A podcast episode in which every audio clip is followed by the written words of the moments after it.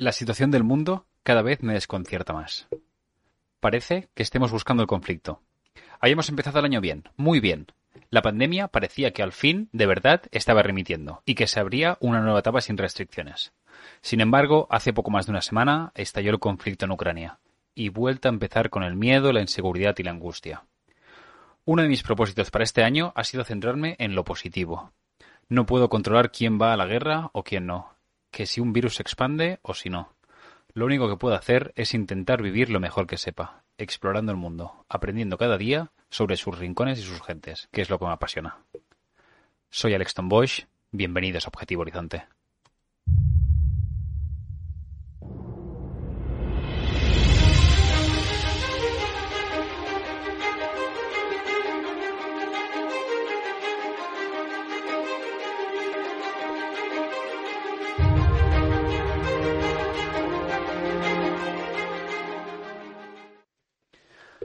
Bueno, bienvenidos una semana más a Objetivo Horizonte, amigos y amigas. Pues bien, un poco lo que os comentaba en la introducción. La humanidad haciendo de humanidad. Qué triste, de verdad. Lo que está pasando en Ucrania es una verdadera desgracia, igual que lo que sigue pasando en Siria, en Palestina y en otros tantos países del mundo. Siempre he pensado e intento aplicar la premisa de vive y deja vivir, pero parece que esto no está muy extendido aún en el planeta. Pero hoy no vengo a hablaros de conflictos y de guerra. Hoy vamos a hablar sobre Quito, la capital de Ecuador, sobre su historia y sobre su patrimonio. Pero antes, y como siempre, vamos a repasar las noticias viajeras de la semana. Hoy quiero hablaros un poco pues de cómo está el mundo de los viajes, de dónde venimos y hacia dónde vamos. Así que dentro con ello.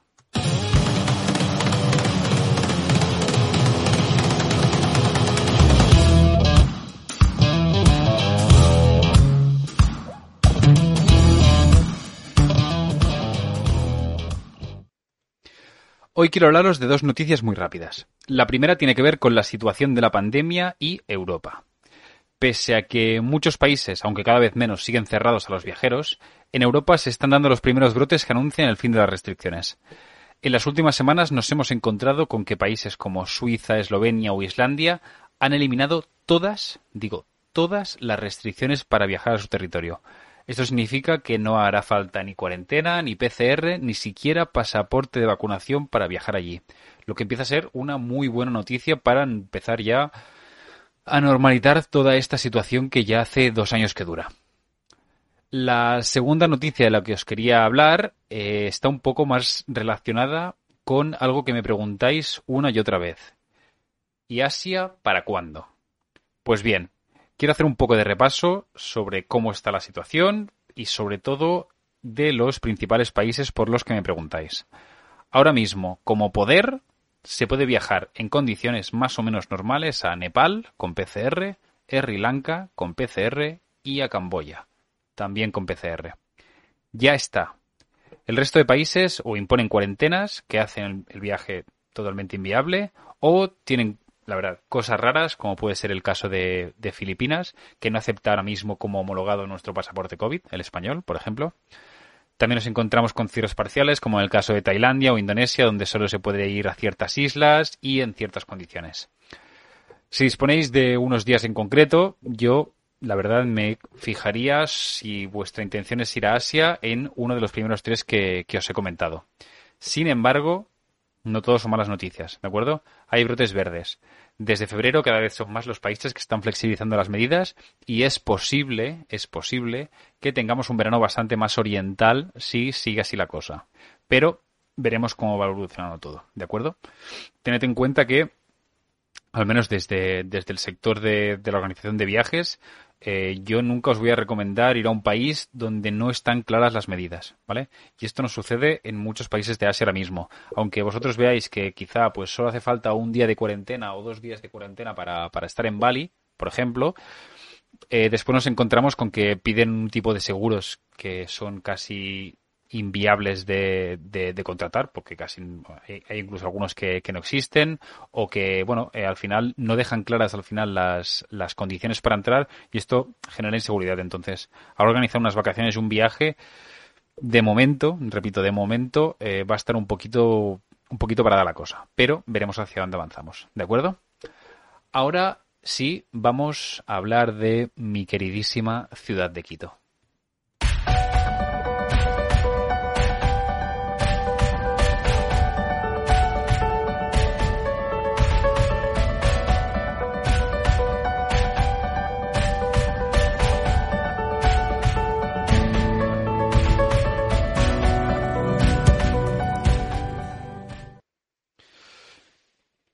Bueno, como sabéis, Ecuador es uno de los destinos que más trabajo y a los que más cariño tengo, la verdad. Creo que se trata de uno de los países más desconocidos y también a veces muy infravalorados de, América del Sur. Y bueno, sobre todo eclipsado pues por, sus vecinos como Colombia o, o Perú. Y objetivamente no tiene absolutamente nada que envidiar a nadie. Ecuador es un país brutal y su capital, Quito, como vamos a ver hoy, es una auténtica joya en América Latina. Este año, además, América del Sur y en mi caso Ecuador se está perfilando como uno de los mejores lugares para viajar este 2022. Me he dado cuenta que, pese a que trabajo mucho con, esta zona, he hablado y escrito poco sobre ella, así que me he dedicado a apretar un poco esta semana con, con, el tema y concretamente hoy quiero hablaros de Quito, que no solo es la capital, sino también la puerta de entrada a cualquier viaje a Ecuador y por supuesto también a las Islas Galápagos. Como siempre, vamos a empezar con un poco de historia de la ciudad para saber de dónde partimos y decir así también pues qué, va a ser lo más relevante que, podamos ver en Quito. Muchas veces nuestra mentalidad eurocentrista nos juega malas pasadas y tendemos a analizar la historia desde el momento en que los europeitos entramos en escena. En el caso de Sudamérica esto se ve muy claro, relacionado por supuesto con la colonización española del sur del continente. Sin embargo, se trata de una tierra muy antigua, donde antes de nuestra llegada ya habían pueblos y civilizaciones milenarias. En este contexto, por supuesto, Quito no es una excepción. Se han encontrado restos de asentamientos humanos con más de 12.000 años de antigüedad, de pueblos neolíticos que empezaron a poblar la gran cordillera andina y sus valles. Sin embargo, no hay que entenderlo como una ciudad primigenia, sino que durante todo este tiempo, de manera no continua, se han podido documentar pequeños asentamientos en diferentes zonas. Es muy posible además que todo este movimiento y esta falta de estabilidad se debiera en parte a la fuerte actividad volcánica que hay, que hay en la zona. Nos encontramos en medio de la cordillera andina, en la llamada Avenida de los Volcanes, un lugar donde históricamente han habido multitud, y cuando digo multitud son muchísimas erupciones volcánicas. Por ello no es de extrañar que si veis un mapa de los alrededores de Quito y sobre todas las montañas y volcanes de las que está rodeado, que ninguno de los pueblos que, al principio se estaba allí durará mucho tiempo. Vamos a avanzar un poco en el tiempo y nos encontramos ahora con un elemento muy curioso de, la historia de esta ciudad, y es el llamado Reino de Quito. Según las crónicas de Juan de Velasco, la etnia de los Quitu fue quien fundó la protociudad que más tarde sería la actual ciudad de Quito. Más adelante, esta misma ciudad sería conquistada y asimilada por otra etnia, los Caras, quien conservarían el nombre de la ciudad. Según estas crónicas, este centro político unificaría otras etnias de la región para formar una gran unidad con tal de defenderse de pueblos invasores como serían más adelante los incas. Sin embargo, sin embargo, no existe ninguna evidencia de ningún reino de Quito. Pese a estas crónicas, los arqueólogos e historiadores han corroborado que nunca ha habido tal unidad política como tal. Sí que es cierto que las diferentes culturas que habitaban el Valle de Quito tuvieron contactos comerciales y seguramente también políticos, pero no hay ninguna evidencia de esta, de esta unidad política. Lo cierto es que más adelante los incas se establecieron en la región y además le dieron una gran importancia. Nos encontramos ahora a mitad del siglo XV después de Cristo, cuando los incas se emprenderán desde Cuzco las campañas militares que los llevarán a controlar todo el área central andina, incluyendo el territorio en el que hoy en día se asienta la ciudad de Quito. Además, este territorio en concreto tuvo mucha importancia para ellos, sobre todo por la gran capacidad agrícola que había en la región de los Andes. Como curiosidad, y como veremos más adelante, el templo incaico se construyó en la que hoy en día es la Plaza Iglesia de San Francisco, cuyos restos utilizaron los españoles para levantarla. No es ninguna sorpresa, aunque no es el tema del podcast de hoy, que la colonización española tuvo un impacto enorme en toda América, incluida la región de Ecuador. Pero como siempre, no todo es lo que parece. No debemos pensar en una conquista unificada por parte de un gobierno o un Estado, como lo que, por desgracia, pasa aún en nuestros días. La conquista de América se desarrolló en diferentes fases y desde diferentes frentes, y además por parte también de personalidades muy diferentes. Diferentes conquistadores, cada uno con una ambición, fueron repartiéndose el territorio latinoamericano, lo que nos lleva en nuestro caso a tres personajes muy concretos. Pedro de Alvarado, Diego de Almagro y Sebastián de Benalcázar. Antes de continuar, creo que es importante entender el contexto en el que nos encontramos. Estamos a mitad del siglo XVI, después de Cristo. Eh, con la llegada de los españoles a Sudamérica, el imperio inca se encontraba en plena guerra civil, una lucha de poder entre dos hermanos, Atahualpa, que había establecido su base en el actual Quito, y Huáscar, desde Cuzco. Ese mismo año, tras vencer a su hermano, Atahualpa accedió a reunirse con el conquistador español Francisco Pizarro, quien finalmente lo capturó y ejecutó. La conquista de los Andes por parte de los españoles estuvo motivada en gran medida por el rumor de que en Quito se encontraba el llamado Tesoro de Atahualpa. Por ello se formaron dos expediciones, una desde Guatemala, dirigida por Pedro de Alvarado, y otra desde el sur, dirigida por Sebastián de Benalcázar. Aunque se da por vencedor a Sebastián de Benalcázar, que fue quien llegó primero, lo cierto es que fue Diego de Almagro quien, para adelantarse a la llegada de Pedro de Alvarado, fundó la ciudad a distancia, desde la provincia del Chimborazo, estableciendo los documentos legales del cabildo antes de su llegada. Así, oficialmente, la ciudad fue fundada el 6 de diciembre. Cabe también destacar que su construcción se hizo sobre los pocos restos que quedaban del recinto prehispánico. El general Rumiñahui, días antes de la llegada de los españoles, quemó la ciudad por completo para que éstos no encontraran nada al llegar. Se establecieron así unos 200 hombres en la que sería la primigenia ciudad de Quito. Pero sigamos. Los siguientes años estarán marcados por una consolidación del dominio español en la zona, así como por la expansión de la ciudad en tamaño. A partir del siglo XVII será cuando la ciudad empezará a construir algunas de las muchas iglesias que la definen, como la iglesia de San Francisco, la iglesia de la Compañía o la Catedral Metropolitana, entre otras.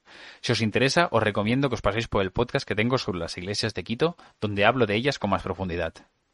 Si seguimos avanzando, en el siglo XIX estará marcado por los movimientos independentistas que recorrieron toda América Latina, incluyendo por supuesto el de Ecuador, quien finalmente iniciará su proceso el 10 de agosto de 1809. Aunque, en esta primera etapa, el territorio formaría parte del suprastado conocido como la Gran Colombia. Será en mayo de 1830 cuando se separarán de la misma forma, formando ya un Estado independiente en forma de república. No me voy a extender más aquí. En adelante, la historia de Quito irá ligada a la historia de Ecuador con un siglo XX caracterizado por las dictaduras y también por las guerras con el Perú. A día de hoy, Quito es una ciudad cosmopolita, un lugar ideal desde donde iniciar vuestro viaje a Ecuador.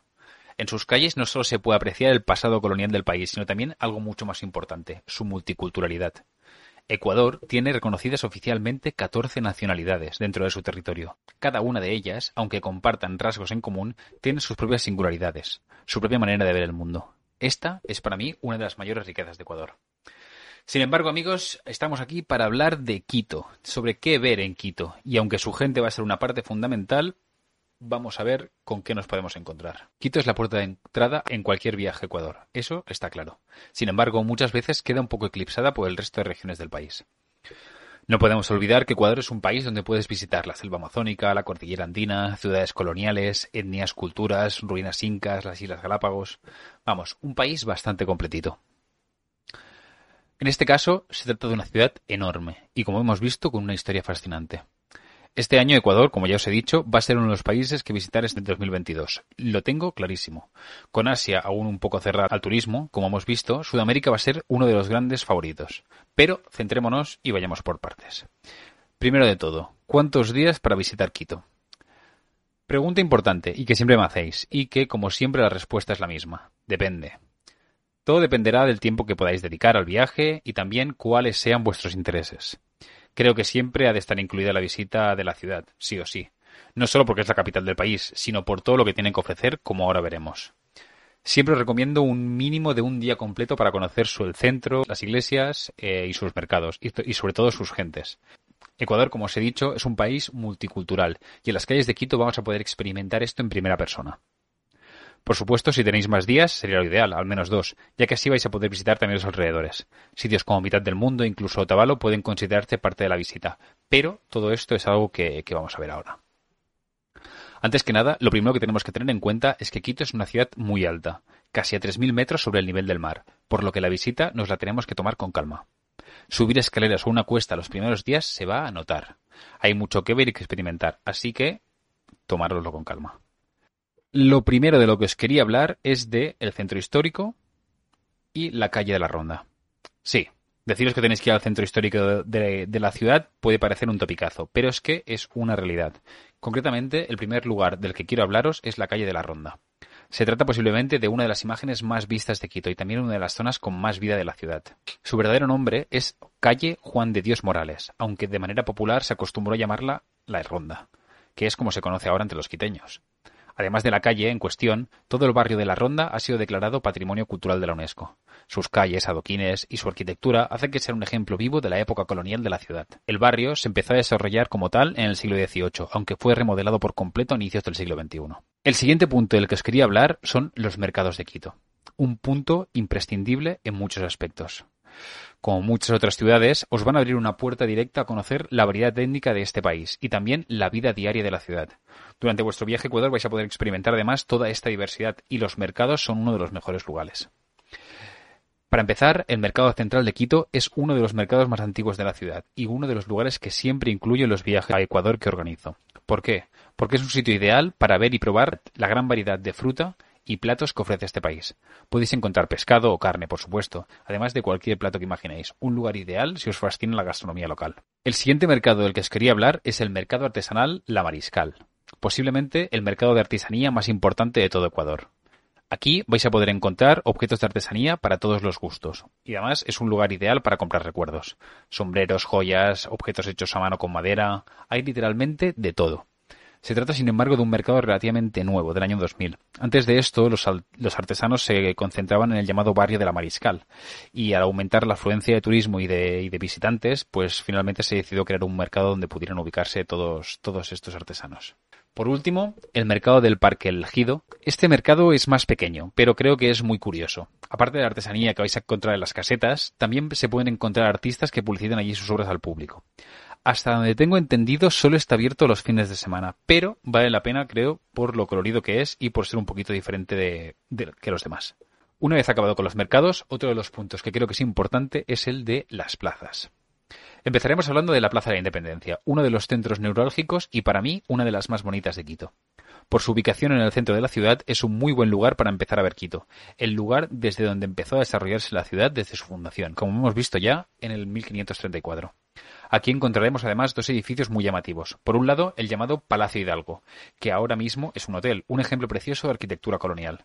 Por otro, el Palacio de la Curia, de la misma época, y que desde finales del siglo XX se ha convertido en un centro comercial con tiendas y restaurantes.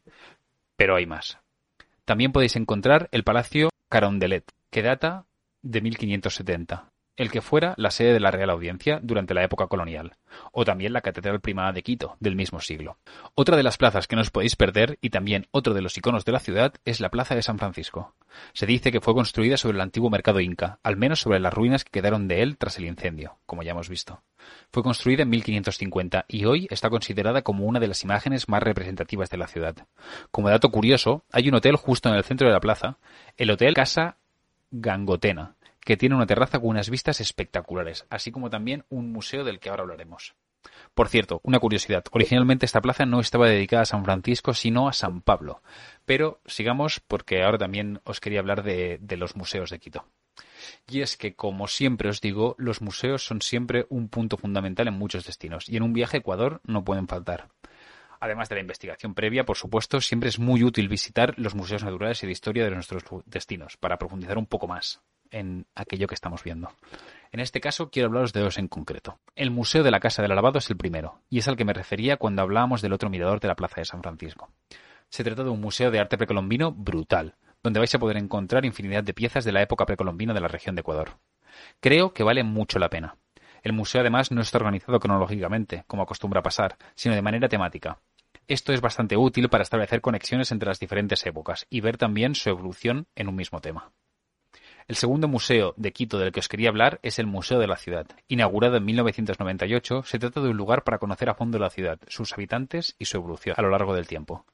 A diferencia de otros museos, como el anterior del que hemos hablado, que hacen mucho énfasis en las piezas arqueológicas, lo que a veces nos deja un poco fuera de contexto, aquí vamos a encontrar el foco en la vida diaria de la ciudad.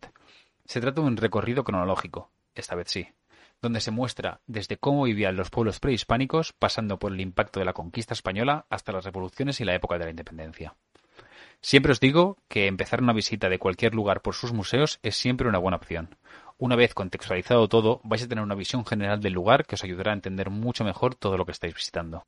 Una vez vistos los museos, pasemos a hablar de iglesias. Si hay algo por lo que destaca Quito es por la enorme cantidad de iglesias que hay en su interior. Hablé de todas ellas, como os he dicho en profundidad en un podcast anterior, pero como hoy estamos hablando de Quito, tampoco quiero pasarlas todas por alto. La primera, de la que ya os he hablado, es por supuesto la iglesia de San Francisco, uno de los símbolos del casco antiguo y también de la ciudad.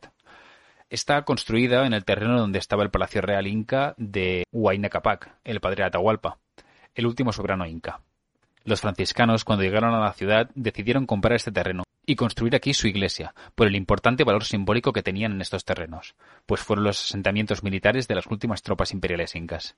Parece que, como venían a evangelizar, consideraron conveniente y de buen gusto ponerse encima de su antigua cultura, típico de la sensibilidad imperialista. La siguiente iglesia destacada es la iglesia de la Compañía. Se trata, junto a la de San Francisco, de una de las más famosas del centro histórico, y en este caso está totalmente ligada a la historia de los jesuitas en el país. Esta orden llegó a Quito sobre el 1586 para predicar la fe en Jesucristo y de paso construir alguna que otra iglesia, colegio y un monasterio. Una colonización eclesiástica en estado puro, vamos. Pero los buenos de los jesuitas no eran los únicos. Como ya hemos visto, varias órdenes más, como los franciscanos, los dominicanos o los angustinos, se disputaban los diferentes terrenos de la ciudad para construir sus edificios. Finalmente, los jesuitas les tocó un terreno al sur de la Catedral de Quito. Aunque el espacio era pequeño, poco a poco y durante los siguientes años y décadas fueron comprando más y más terreno hasta que tuvieron el suficiente. La iglesia se empezó a construir en 1597 y fue acabada en 1765. Además, hablando claro, costó un auténtico dineral, no solo por el tamaño de la misma, sino por la envergadura, calidad y belleza de las tallas de piedra que la componen. El bueno de Felipe V, consciente de lo que estaba costando aquello, llegó a pensar que su envergadura debía ser tal que acabaría pudiendo verla desde su casa en Madrid. No podéis dejar visitar tampoco la Catedral Metropolitana y la Basílica Nacional. La primera, aunque la construcción inicial es de 1562, ha sido reconstruida muchas veces, hasta tener el aspecto imponente de hoy en día. En el caso de la Basílica Nacional, también conocida como Basílica del Voto Nacional, nos encontramos ante uno de los templos más grandes de toda América, además de ser el más alto de toda América del Sur. Se trata en este caso de un edificio contemporáneo, construido ya tras la independencia de la República de Ecuador. Otro de los puntos interesantes que ver en Quito son sus miradores. Al estar rodeada por montañas y volcanes, la ciudad ofrece una gran cantidad de miradores desde donde poder tener una visión amplia desde las alturas. Por ello quería hablaros también de los más relevantes. El mirador del Panecillo es seguramente el mirador más famoso de Quito y también el más visitado. Este pequeño cerro en forma de pan, yo personalmente no veo la forma de pan en ningún lado, pero bueno, divide la ciudad en dos, de norte a sur. En la zona hay un montón de restaurantes, así que también puede ser interesante para ver el atardecer y los colores que dejan sobre las montañas. En lo alto del mismo vamos a encontrar otro de los símbolos de la ciudad, la llamada Virgen del Panecillo. Se trata de una estatua de 40 metros de altura, que sirve de fondo y que se puede ver desde muchas partes del casco antiguo. Por último, y para acabar, el siguiente mirador es el mirador de la Basílica. Este no está situado en la montaña, sino en lo alto de la Basílica del Voto Nacional, como os he dicho, la más alta de toda América del Sur. Es posible subir alguna de las torres, que tienen más de 100 metros de altura para alucinar con sus vistas de la capital. Estos son para mí los puntos más relevantes que hay que tener en cuenta si vamos a visitar Quito. Pero como siempre, hay muchos más. Rincones, restaurantes, mercados, barrios. Es imposible resumir en un solo pot todo lo que puede verse en una ciudad, y mucho menos lo que se puede llegar a sentir, a vivir. Os recuerdo que si estáis pensando en realizar un viaje a Ecuador, tenéis en la descripción todas las vías en las que podéis contactarme. Desde viajes personalizados hasta viajes en grupo, trabajo desde hace muchos años con este país y ya he ayudado a muchos otros viajeros a poder explorarlo. Si os ha gustado el episodio, no olvidéis compartirlo y darle al botón de me gusta, sea cual sea la plataforma en la que lo estéis escuchando. Es de mucha utilidad para que el canal pueda seguir creciendo. Recordad también que tanto en mi página de Instagram como en el canal de YouTube encontraréis contenido adicional que subo cada semana, siempre relacionado con este pequeño gran planeta en el que nos ha tocado viajar. Yo me despido aquí, nos vemos en el siguiente programa, un abrazo a todos y a todas.